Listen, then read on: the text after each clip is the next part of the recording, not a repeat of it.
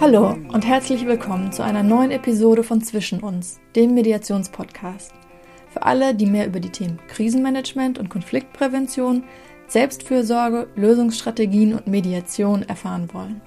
Mein Name ist Selina Pfrüner, ich bin geprüfte zertifizierte Mediatorin, Mitglied im Bundesverband für Mediation e.V. und Gründerin von Aufbruch Mediation.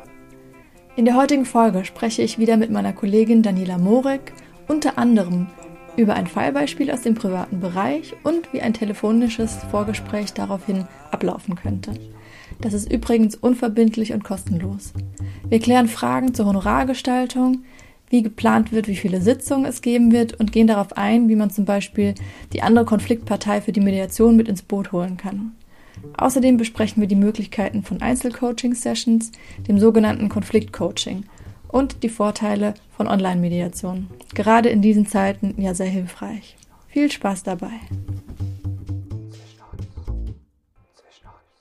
Hallo Daniela. Hallo Celine. Wir befinden uns immer noch in sehr ungewöhnlichen Zeiten und äh, in den letzten Wochen für euch äh, Fälle gesammelt. Und an einem der Fälle möchten wir euch gerne mal anschaulich machen, wie so ein Erstgespräch oder eine Kontaktaufnahme für eine Mediation mit der Mediatorin oder dem Mediator stattfinden könnte. Und Daniela möchte uns dafür ein Beispiel erzählen. Genau, ich erzähle euch mal von einem Fall. Und zwar geht es bei dem Fall um Susanne. Susanne ist 35, hat eine dreijährige Tochter, Sophie, und möchte sich über Weihnachten ähm, mit ihren Eltern treffen. Ihre Eltern sind 70 und 75, also gehören definitiv zur Gruppe der potenziellen Risikopatienten. Deswegen hat sich Susanne mit Sophie und mit ihrer Familie in so einer Selbstisolation begeben, zwei Wochen vorher. Und an, am Heiligabend stehen sie dann also vor der Tür der Eltern. Die, äh, die Mutter freut sich sehr. Also Susannes Mutter möchte direkt alle gerne Herzen. Susanne ist das gar nicht so recht. Ähm, blockt das auch von ihrer Seite aus immer wieder ab. Ich Umarmungsversuche oder so, kann das aber nicht so richtig verhindern, dass Susannes Mutter mit der Enkelin, also mit Sophie, viel kuschelt, sie auf den Arm nimmt, umherträgt. Ähm, sie versucht das immer mal wieder so zu unterbinden, also zum Beispiel Sophie mit einzubeziehen und zu sagen, ja, mach das mal heute nicht mit der Oma, das, das, ist, das ist hier zu eng. Aber Oma ignoriert das gekonnt und äh, macht das einfach weiter und irgendwann ähm, kann sie dann nicht mehr und sagt, also reißt quasi ähm, die, die kleine Sophie aus den Armen der Oma und sagt, ähm, ich möchte das heute nicht. Ähm, was dann ähm, zu einem emotionalen Ausbruch äh, auch von Seiten der, der Mutter führt, die sagt, was denkst du denn, ich habe mich so auf den, auf den Tag gefreut, ich habe euch schon so lange nicht mehr gesehen und überhaupt ähm, sehe ich Sophie so selten, nur deine Schwiegermutter passt ja regelmäßig auf sie auf, ihr kommt ja hier kaum her. Also kramen quasi Sachen raus, die echt schon gar nichts mehr mit dem, mit dem Abend oder mit dem Tag zu tun haben, sondern viel weiter in der Vergangenheit sind. Das, das kränkt Susanne dann sehr. Susanne entschließt sich darauf ähm, zu gehen, weil sie wirklich sehr auch emotional ähm, sich angegriffen fühlt.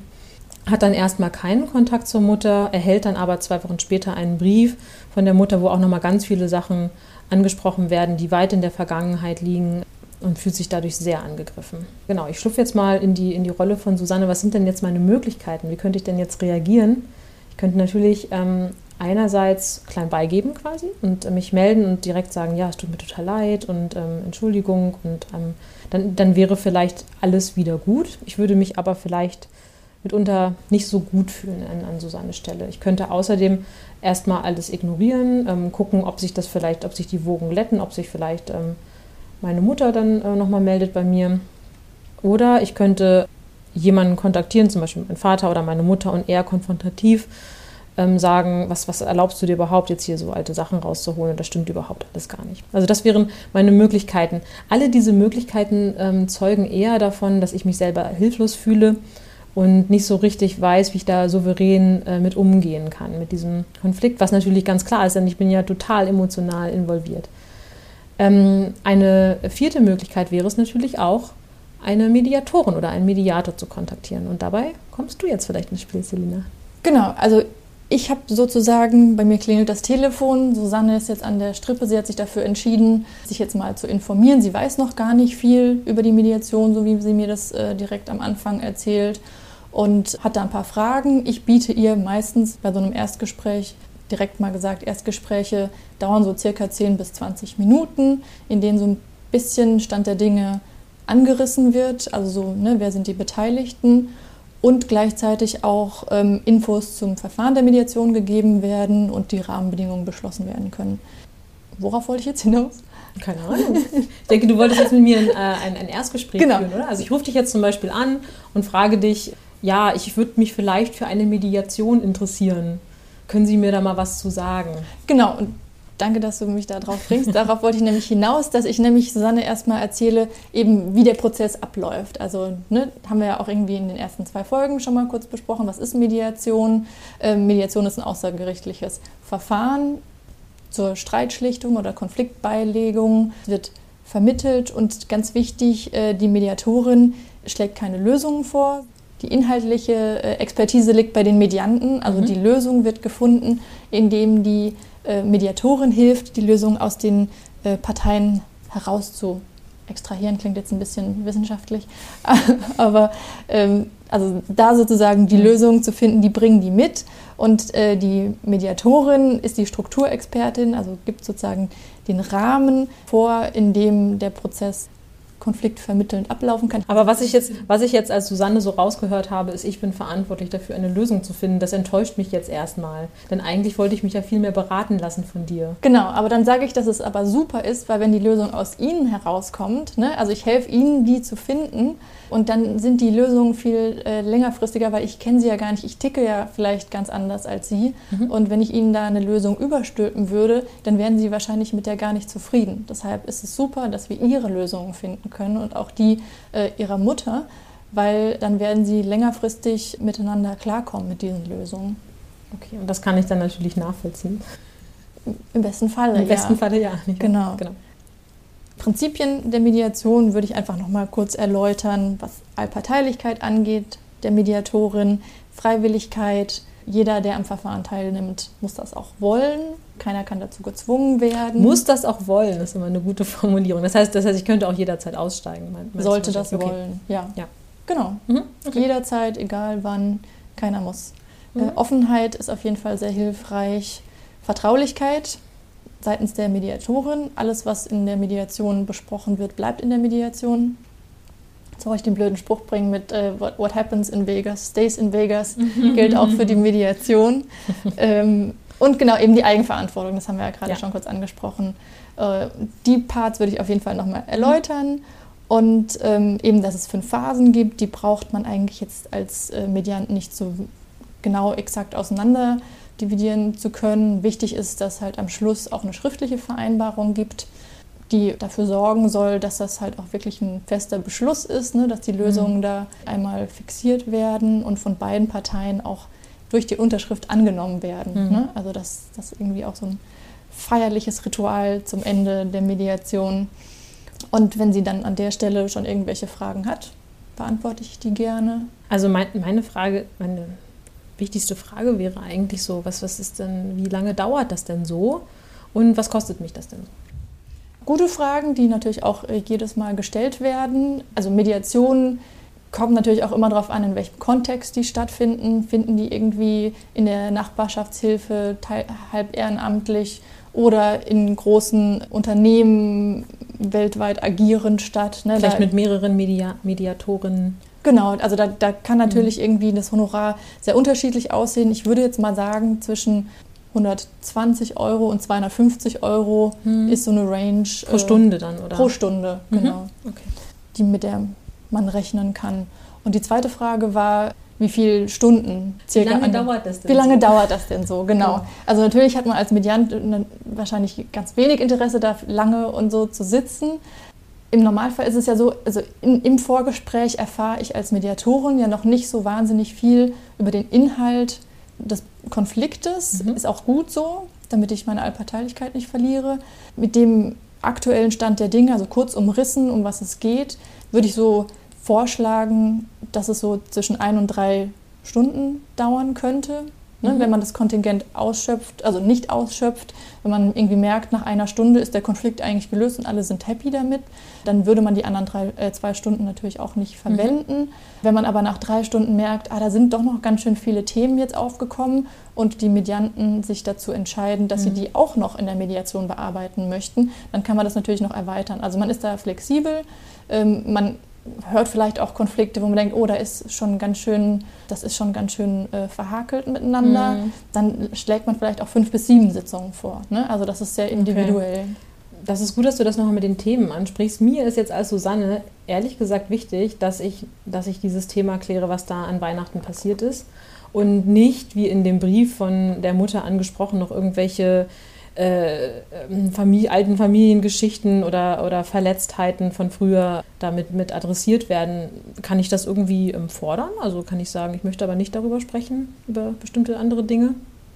Also der Wunsch kommt immer mal wieder auf, ne, dass mhm. man sagt, ich möchte nur über dieses Thema sprechen und nur dann bin ich vielleicht auch zu einer Mediation bereit. Genau. Ja. Ne? Mhm. Ähm, dann gebe ich immer so den leichten Hinweis, äh, einfach, ne, wie, wie ist es für Sie, wenn jetzt Ihre Mutter vorschlägt äh, oder bestimmen möchte, ja in dem Fall, äh, dass nur über bestimmte Themen gesprochen werden. Hm. Und Ihnen sind diese Themen aber wichtig. Ne? Wie wollen Sie dann damit umgehen? Okay. Also einfach irgendwie da nochmal mhm. so ein bisschen den Perspektivwechsel vielleicht herzustellen, mhm. um so zu gucken, ah ja, okay. Und natürlich, wenn derjenige dabei bleibt ähm, und es dann nicht zur Mediation kommt, weil die Gegenposition sagt, ja, aber ich habe da noch ganz viele andere, andere Themen, über die ich sprechen möchte. Und wenn ich über die gar nicht sprechen darf, nur über das, bin ich vielleicht nicht dazu bereit. Mhm. Dann wäre noch eine weitere Option, in Konflikt-Coaching zu gehen. Mhm. Das ist ein Einzelcoaching, in, was ich Susanne anbieten könnte, dass wir sagen, ähm, welche Möglichkeiten hat sie denn, ne, welche Ziele hat sie und wie könnte ich sie dabei unterstützen, in, also sozusagen in den Konflikt mit ihrer Mutter reinzugehen und also hm. in die Konfliktklärung natürlich reinzugehen hm. und da schon ähm, in, in, mit Methoden und Tools hm. zu stärken und äh, da so ein kleines, äh, also ein Teaching zu machen sozusagen, was sie da alles für Optionen hat. So ein Einzelcoaching geht auch immer während einer hm. Mediation, wo man merkt, irgendwie da kommt man gerade nicht weiter im Gespräch oder auch nach einer Mediation ist sowas auch noch möglich. Mhm. Okay, was jetzt noch als Susanne eine Frage von mir wäre, ist, wie, wie gehe ich denn jetzt, also ich, ich persönlich bin jetzt ähm, dafür, eine Mediation durchzuführen. Wie kann ich denn jetzt ähm, aber meine Mutter dazu kriegen, äh, da auch einzuwilligen? Ich möchte sie eigentlich, möchte ich sie nicht so gerne selber kontaktieren, weil wir sprechen ja gerade nicht miteinander. Ja, das ist immer so ein bisschen eine Frage, wie äh, eskaliert so ein Konflikt ist. Idealerweise ähm, kontaktiert die eine Partei die andere und holt die quasi für die Mediation ins Boot. Mhm. Das kann auch schon irgendwie ein ein gutes Zeichen, ne? ich gehe einen Schritt auf dich zu, mhm. mir ist es irgendwie wichtig, dass wir das klären, äh, da auch mhm. symbolisch irgendwie wichtig sein. Man kann versuchen, vielleicht über äh, enge Vertraute zu gehen, da Kontakt aufzunehmen oder vielleicht einen Brief zu schreiben, zu sagen, irgendwie, ich mhm. habe mir das überlegt, ähm, würde dich da gerne treffen und eben mit Unterstützung das Ganze besprechen. Und dann gibt es eben, wenn das alles nicht funktioniert, noch die nächste Möglichkeit, dass die Mediatorin schon auch telefonisch vermittelt, was mhm. quasi dann schon den Mediationsprozess startet. Mhm. Da besteht halt ein bisschen die Gefahr, dass eine der Parteien vielleicht befürchtet, dass die Allparteilichkeit bei der Mediatorin verloren geht, mhm. weil man ja nicht mitbekommt, was die jeweils in den Gesprächen erzählt. Da ist es mhm. auf jeden Fall sinnvoll, sobald dann beide an einem Tisch sitzen, da mhm. noch mal kurz transparent zu machen, ähm, was man dann jetzt äh, aus den Vorgesprächen oder aus diesen äh, mhm. Vermittlungs Gesprächen schon herausgezogen hat. Ja. Ne? Also ja. Ja, also ich könnte mir auch vorstellen, dass, dass die Wahrscheinlichkeit, dass so eine Mediation stattfindet mit beiden Parteien doch größer ist, wenn die, wenn die eine Konfliktpartei sich bei der anderen meldet, weil ja dann auch irgendwie so ein Signal gesendet wird, ich, ich bin bereit dazu, ähm, nochmal in, in, in, äh, in ein Gespräch zu gehen. Und das ist dann nicht ganz so unpersönlich. Ne? Genau. Mhm, genau. Ja, als wenn da irgendwie plötzlich jemand Fremdes ja, anruft. Ne? Genau. Also gerade bei so Verwandtschaftsgeschichten ist natürlich auch so, wieso meldet die sich nicht bei mir? Genau, ne? Also genau. auch wenn da erstmal so eine starke Hürde ist, ist es tendenziell mhm. wirklich äh, besser, man versucht das erstmal selber, aber eben das Angebot steht, dass wenn das gar nicht geht, dass man das natürlich ja. dann auch machen kann. Eine weitere Frage, die sich mir jetzt gerade konkret in, in dieser Situation, in der wir uns befinden, stellt, ist, wie machen wir das denn überhaupt mit einem Treffen? Wir können es ja jetzt nicht treffen, ist ja nicht erlaubt. Genau. Ähm, momentan ist es schwierig. Also man hat teilweise konnte man irgendwie in großen Räumen, aber jetzt haben wir auch die Regelung mit einem Haushalt. Mhm. Das heißt, also ich biete von Anfang an auch schon Online-Mediationen an. Mhm. Das heißt, man trifft sich in einem Videocall mit beiden Parteien und geht dann einmal kurz so ein bisschen die technischen Dinge durch, die man zu beachten hat und ich mache dann auch immer gerne transparent, eben zum Beispiel, wenn ich ab und zu nach unten schaue oder so, mhm. höre ich ihnen trotzdem zu. Ich mache mir Notizen, das können sie jetzt nicht sehen. Ne? Also, mhm. dass man da einfach auch äh, die Leute irgendwie ein bisschen anders abholt als jetzt in einer normalen mhm. Mediation vor Ort. Mhm. Ähm, aber das funktioniert wirklich auch erstaunlich gut. Also, man hat die Leute ja auch relativ nah im Idealfall. Mhm. Ne? Also nah am Bildschirm und kann da auch die Emotionen am Gesicht ablesen. Ja. Man sieht einen Teil der Gestik, sieht vielleicht nicht die ganze Körperhaltung, mhm. muss dann vielleicht öfter nochmal irgendwie nachhaken, aber es ist äh, mhm. auf jeden Fall eine sehr gute Alternative.